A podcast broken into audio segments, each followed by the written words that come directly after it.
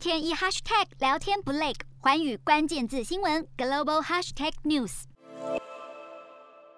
泰国在十一号宣布，从十一月一号开始将会开放低风险国家地区还有完整接种疫苗的国际旅客可以入境了，而且是不需要进行隔离的。现在公布了首波的免隔离名单，从当中可以了解到，包括了中国、还有香港、美国、英国等等共四十六个国家还有地区，但是台湾并没有被列入这波的名单当中。而完整接种疫苗的旅客，只要是出示了接种证明，并且在名单上的国家待满二十一天。入境之后将不再需要接受强制隔离，而泰国当局也预估，十一月重启旅游之后，有望为低迷的观光产业带来一线生机。瞄准新南向商机，剖析东南亚发展。我是主播叶思敏，每周五晚间九点记得锁定，看见新东协就在环宇新闻 MOD 五零一中加八五凯擘二二二及环宇新闻 YouTube 同步首播。